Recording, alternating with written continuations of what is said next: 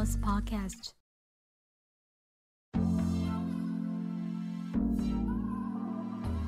嘿，大家好，我是小本。最近大家过得如何呢？不知不觉，今年只剩下三个月了，现在已经进入十月喽。时间过得好快，再过几天就是双十节连假，大家又可以放假了。我们来期待一下，上班就是为了放假而努力的嘛。那今天我们要来聊聊血型和个性。小本先问大家一个问题：你知道自己的血型吗？不知道吗？没关系，小本后面会教你如何去免费检验出自己的血型。那来猜一下，台湾最多血型的是哪一个呢？给你三秒钟的时间思考一下。三、二、一，时间到，想到了吗？那我要公布答案了哦。答案是 O 型，有猜对了吗？O 型几乎是占了全台湾四成左右的人口。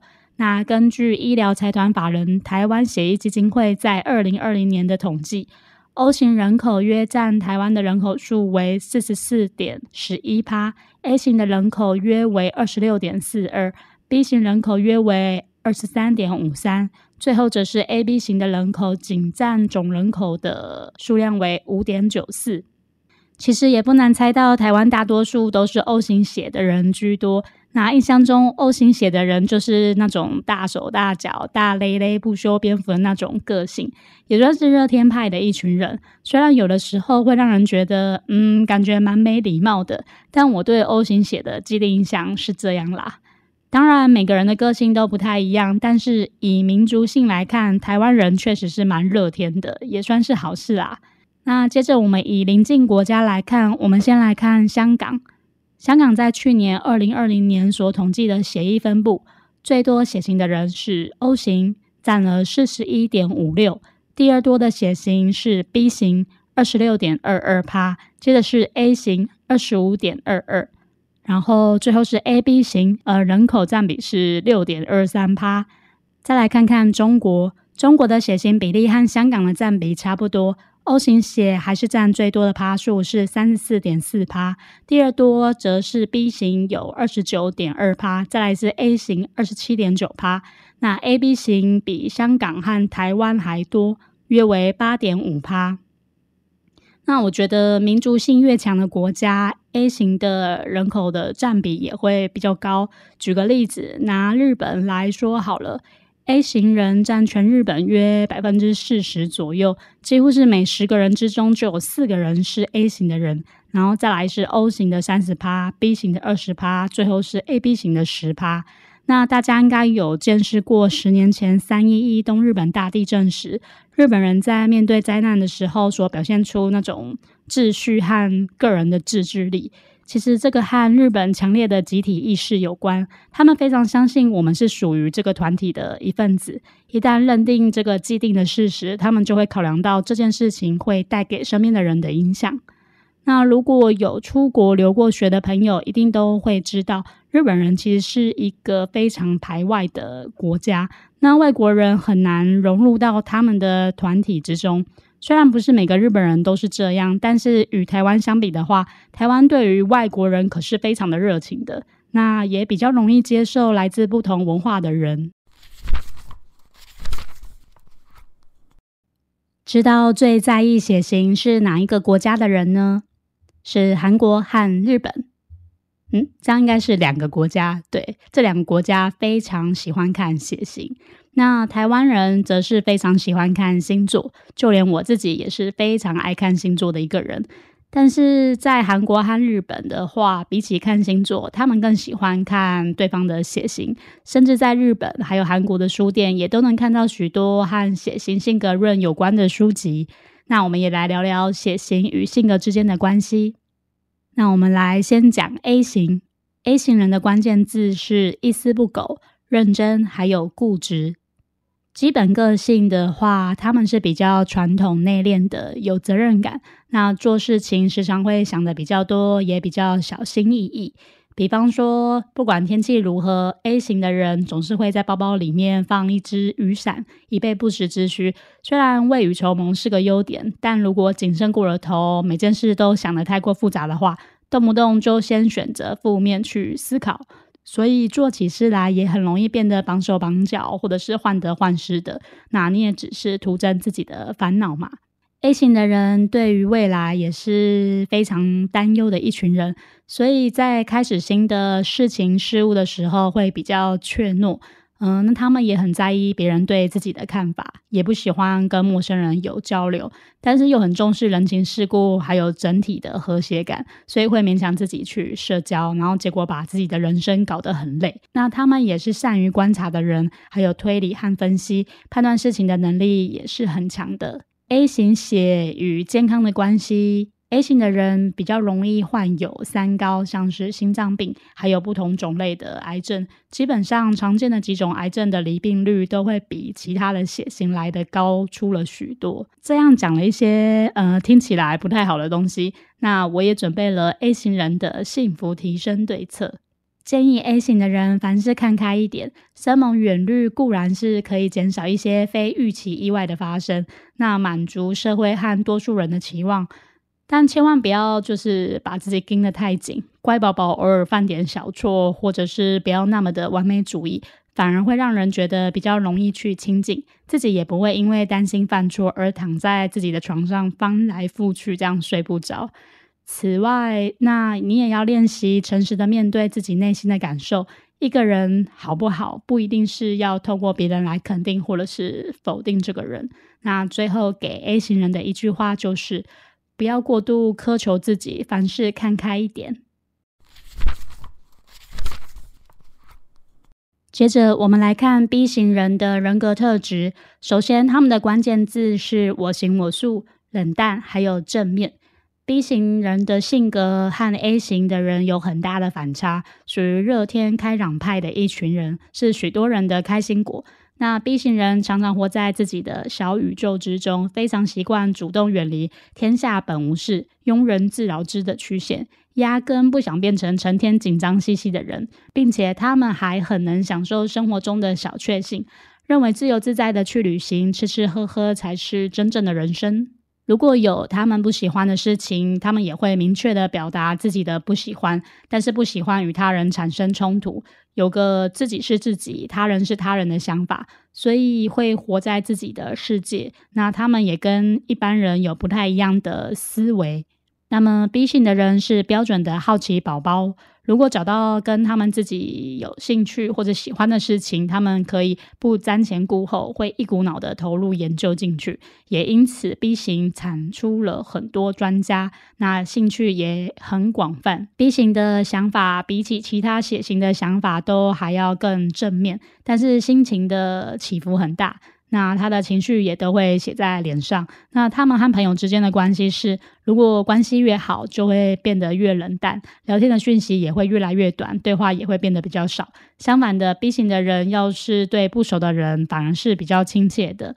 那 B 型血与健康的关系，B 型的人疾病则是主要集中在代谢性的疾病，像是糖尿病，还有胰脏癌等等的。那小本也替 B 型人准备了幸福提升对策。在《论语卫灵公篇》中，孔子曾经说过：“人无远虑，必有近忧。”虽然 B 型血的人乐观积极、随性自由，那做事喜欢以不变应万变。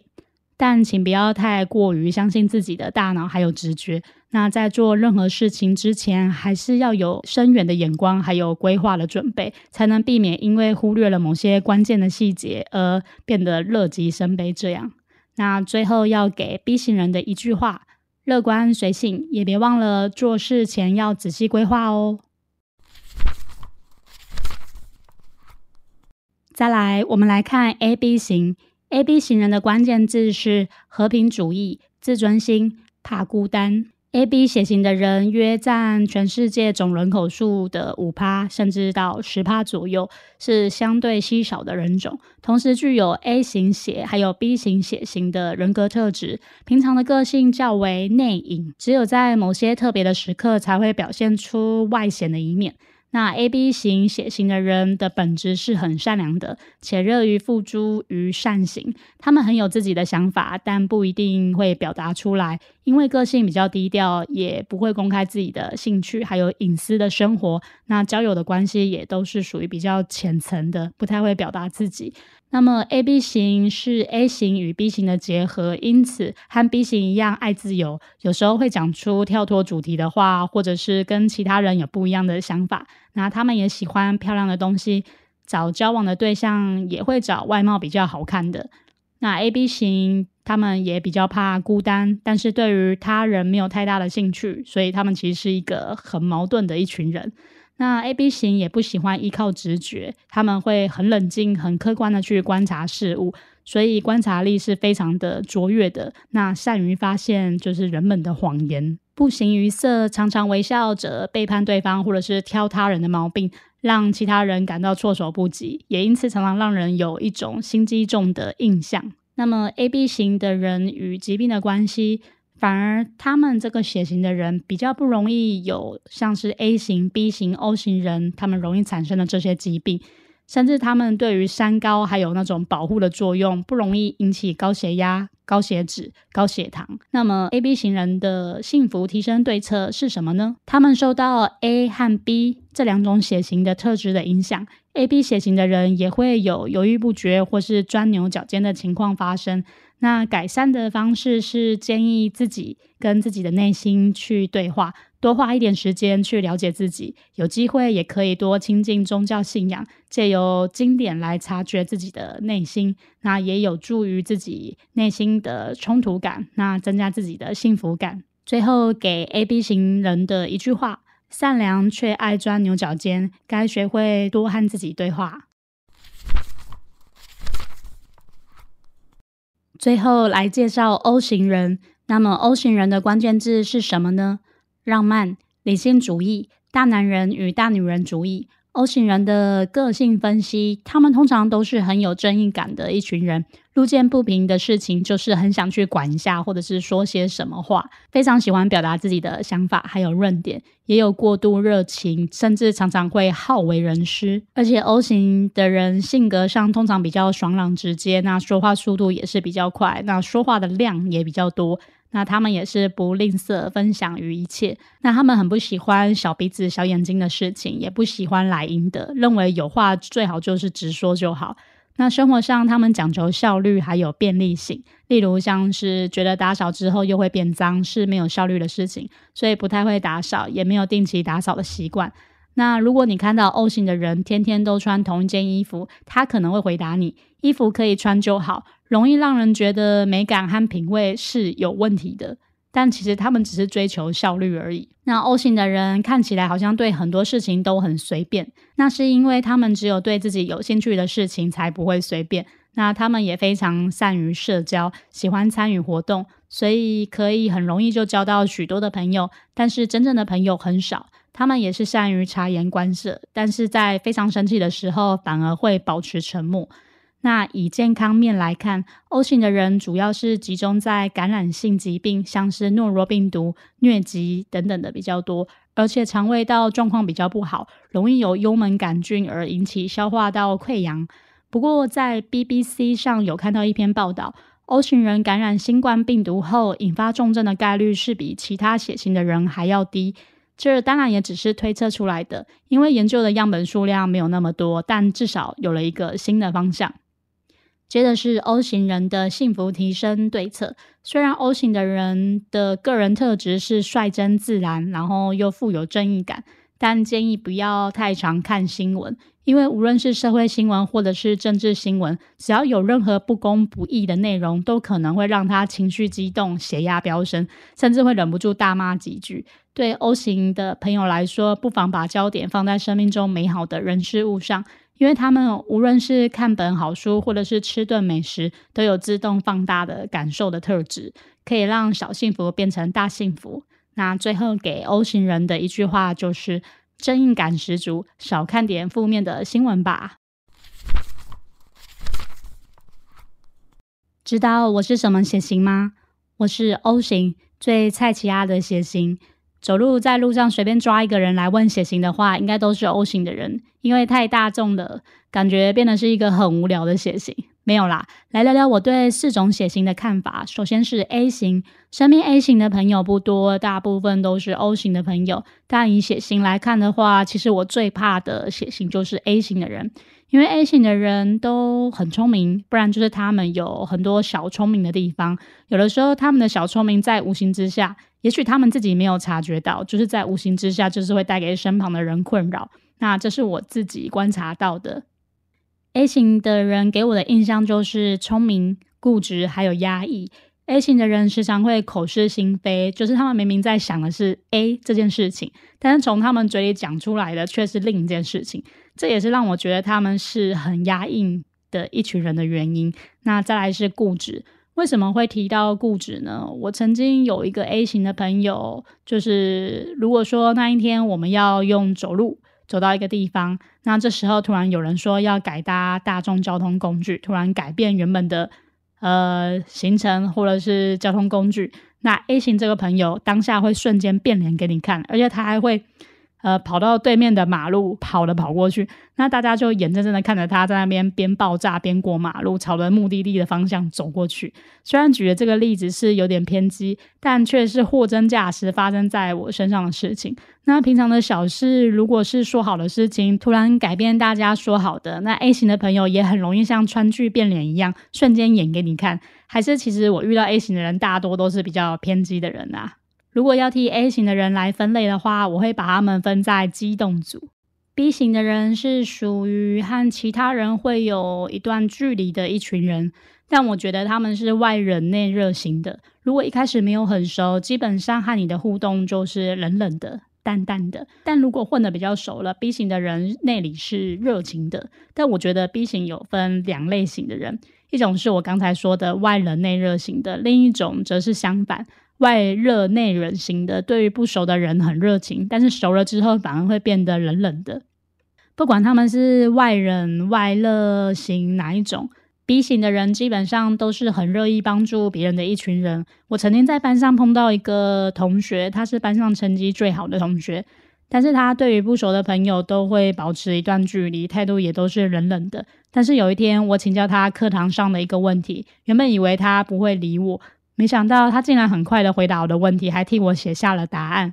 虽然这位 B 型的同学是冷冷的回答我的答案，但是他还是有帮助了我。因为当时在班上其他成绩好的同学都不理我，只有他愿意回答我的答案。当下的我是非常的感恩的。不过我对于 B 型的人的印象都还不错啦，主要印象就是冷淡，那帮助别人还有保持中立。那前面有提到冷淡和帮助别人的 B 型人的事迹，那这里要聊聊保持中立的这一点。那 B 型的人也算是我行我素的一群人，可能是怕麻烦还是什么的。如果就是和自己没有什么关系的事情啊，他们是不会主动去接触的，也不太会在背地里评论这件事情。当然，这点是不错啦，不随便去评断一个人。总之，这三点就是我对 B 型人的既有的印象。接着是 AB 型的人，我觉得 AB 型最具代表的特质就是情绪起伏很大。虽然情绪起伏很大，但不会迁怒别人，不会迁怒别人。我觉得这一点很好。应该这样说，A B 型的人比较不会隐藏自己的情绪，他们想笑就笑，想哭就哭，情绪比较能够收放自如的一群人。那对于 A B 型的印象就是他们情绪起伏很大，敏感，还有实际。那敏感这一点，就是我觉得他们很容易察觉到一些不一样的地方，像是现场的气氛不对，或者是对方表情不自然，整件事情就是一个怪字。那他们都会很容易先察觉到那个不一样的地方。那他们天生就好像是有一个内建的敏感的天线，这可能和他们着重于细节有关。再来是实际，我觉得 A B 型的人比较不会天马行空，而且他们是视实务者为俊杰的一群人。很多人都说 A B 型的人有双重性格，说法会变来变去的。但是 A B 型的双重性格，我认为是一个优点，就因为有双重性格，他们可以切换不同的立场去看待同一件事情。那最后做出最实际的判断，这样当然会和一开始的说法会有所出入啦。那身边 A B 型的朋友其实也不多，那这是我观察到的地方。最后则是 O 型人，也就是我自己啦。我认为 O 型的人都是乐观主义者，也是挺健忘的。不过 O 型人不喜欢标新立异，然后我觉得只要他们一旦认定这个团体，他们就会有牺牲奉献的精神，也算是工具人的一种啊。我对 O 型人的印象就是随和、外向，然后爱打断别人说话。那 O 型的人是喜欢交朋友的人，那他们四海皆为朋友，大概是 O 型人的代名词。那我认识很多 O 型的人，真的是到处都有熟识的朋友，可能和他们天生随和外向有关。大部分的 O 型的人的个性都是很外向和很开放的，那他们的情绪也是说来就来，说走就走的，那完全不会隐藏自己的情绪，也喜欢有话直说。再来是爱打断别人说话的这一点，似乎是 O 型人的缺点。因为他们外向嘛，然后加上对自己也比较有自信，所以或多或少都听不太进去别人说的想法，那不自觉就会出现爱打断别人说话的这一点。那我先承认，我激动的时候确实会不小心犯了这一点的错误，所以都会无时无刻留意对方是不是已经把话说完了。但我不是像我自己刚刚前面说的那样自信爆棚的那种人，就只是情绪来的时候，一不小心就会打断对方说的话。当然，血型只是大方向的参考。那每个人的家庭条件还有成长背景都不太一样，所以不能完全以偏概全来看待血型性格论的这件事情。但至少有个方向，那就给各位参考喽。血型个性聊完之后，我们来聊聊捐血的过程。前面有提到要如何免费知道自己的血型呢？噔噔，就是去捐血中心捐血喽。免费测自己的血型，又还能帮助到其他人，是不是很棒的一件事情呢？那之前我还开玩笑的和我家那个不要脸说，如果你有新对象，想知道对方有没有隐疾，那第一天约会就带他去捐血。如果可以的话，可以捐的话，那对方就是一个正常人。但是如果不能捐的话，可能他有一些不能透露的秘密。嗯。提到捐血，我总共捐了十四次。其实我是从二十二岁左右开始就会去捐血，但是只是很常会遇到的情况就是血红素不够，被护理师打枪没办法捐，所以前前后后只捐了十四次。一般捐血的流程会请你先抽号码牌，那里面的服务人员会拿一个平板给你去填基本资料，也会请你去量体重，然后再把自己的体重记录到平板里面去。那服务人员这个时候也会跟你要身份证或者是健保卡，其中一个证件给他。那资料填完之后，就是等待叫号问诊喽。问诊的时候，你会被带到一个小房间里面去，那里面只有一位护理师，还有你。那护理师会问一些隐私的问题，像是你最近有没有去开刀，或者是吸毒，还有多重性伴侣等等的问题。那他这个时候也会问你说，你要捐多少 CC 的血？那基本上就是两百五和五百 CC，那女生只能捐两百五十 CC，那男生可以捐两百五或者是五百，基本上还是会征询捐血人的同意啦。在问完之后，护理师会请你在小平板上签名，应该就只是一个问诊的电子签名同意书吧。那护理师还会问你说，你今天想要捐左手还是右手呢？如果说左手的话，他会在你的左手腕上系上一个像是住院会戴的那种。细的塑胶袋子。那要是当下的你没办法决定要捐哪一只手的话，那就看你写字是用哪一只手，或者是你的惯用手是哪一只。那尽量不要用惯用手的那只去捐，因为捐完血，护理师会请你尽量不要就是拿捐血那只手去提重物。接下来就是等待叫你的名字进去捐血的时候，那人多的时候会等的比较久一点。你可以在这段时间，还有前面等待问诊的时间里。可以利用这段时间去零食柜拿饼干来吃。那零食柜上的饼干还有饮料都是免费的哦。通常我都是会先去喝两到三杯的温开水，还有吃一两包的饼干。喝开水是就是它的用意是为了让身体变暖。那在捐血之前补充好水分，也能让捐血的速度变快。然后里面的护理师叫到你的名字之后，就可以进去捐血了。那护理师会再次确认你要捐左手还是右手。然后他还会问你你的名字，还有出生年月日，不要觉得不耐烦哦，这是他们既有的流程，要确认捐血人的身份。那护理师会替你要捐血的那只手肘窝开始进行消毒，消毒完毕会请你放轻松，然后跟你说要扎针进去了。那我通常都是看着护理师扎针的，因为我不怕打针。接着就会看到护理师把你的血液陆续装进三到五支的玻璃试管里面去。那装进去试管是要做检验用的，因为血袋要给病人使用之前，需要先做过检验。那检验合格后才能给病人做使用，所以不要太过惊讶，说为什么在捐血之前还要被抽走好几管的血液。当血液开始进血袋的时候，护理师会请你就是捐血的那只手开始，就是手掌握拳松开这样。让血液产生动力，那捐血也才会比较快结束。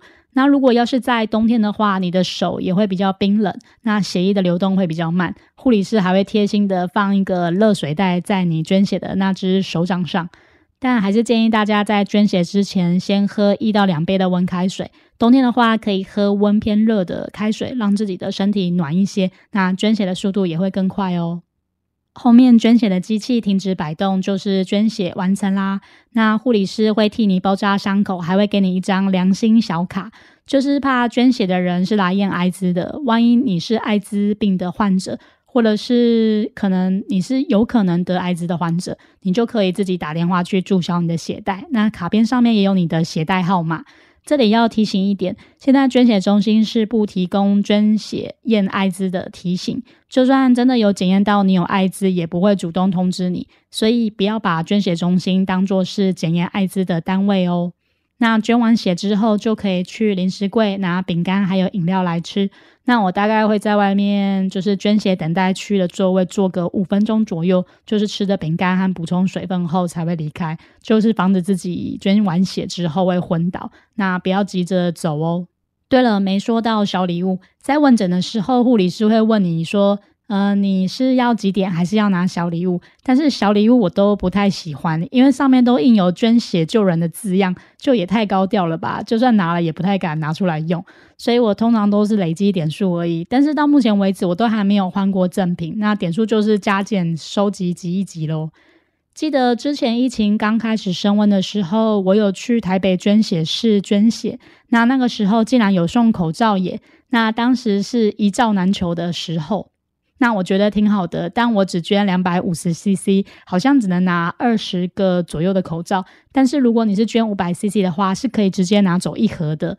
那赠品其实也要看当时的时空背景去拿，那每个地方的赠品都不太一样。捐完血之后，大概三天，捐血中心就会发 mail 给你，那通知你的血袋能不能使用，还会提醒你三个月后再来做捐血的日期，还蛮贴心的。不过女生比较麻烦的是每个月都有月经，所以基本上月经来的时候是完全不能捐血的，因为血红素会低的可怕。那就给各位参考喽。前面说的捐血过程应该没有很可怕吧？偶尔捐血对身体是不错的哦，可以促进新陈代谢，也能避开血光之灾，还不错吧？算是蒙拉 gam c 口的一种活动，想鼓励你一起加入捐热血的行列。然后前几段有觉得血型的性格分析准吗？我是觉得有些还挺准的。记得日本有些综艺节目还会有星座加血型的分析，那星座配血型又能缩小范围，准确度应该又会更高一点。那么今天就差不多到这里结束喽，感谢大家今天来收听我的节目，我是小本。如果有什么话想跟我聊聊，可以到方格子平台这边留言，或是 IG 私讯我。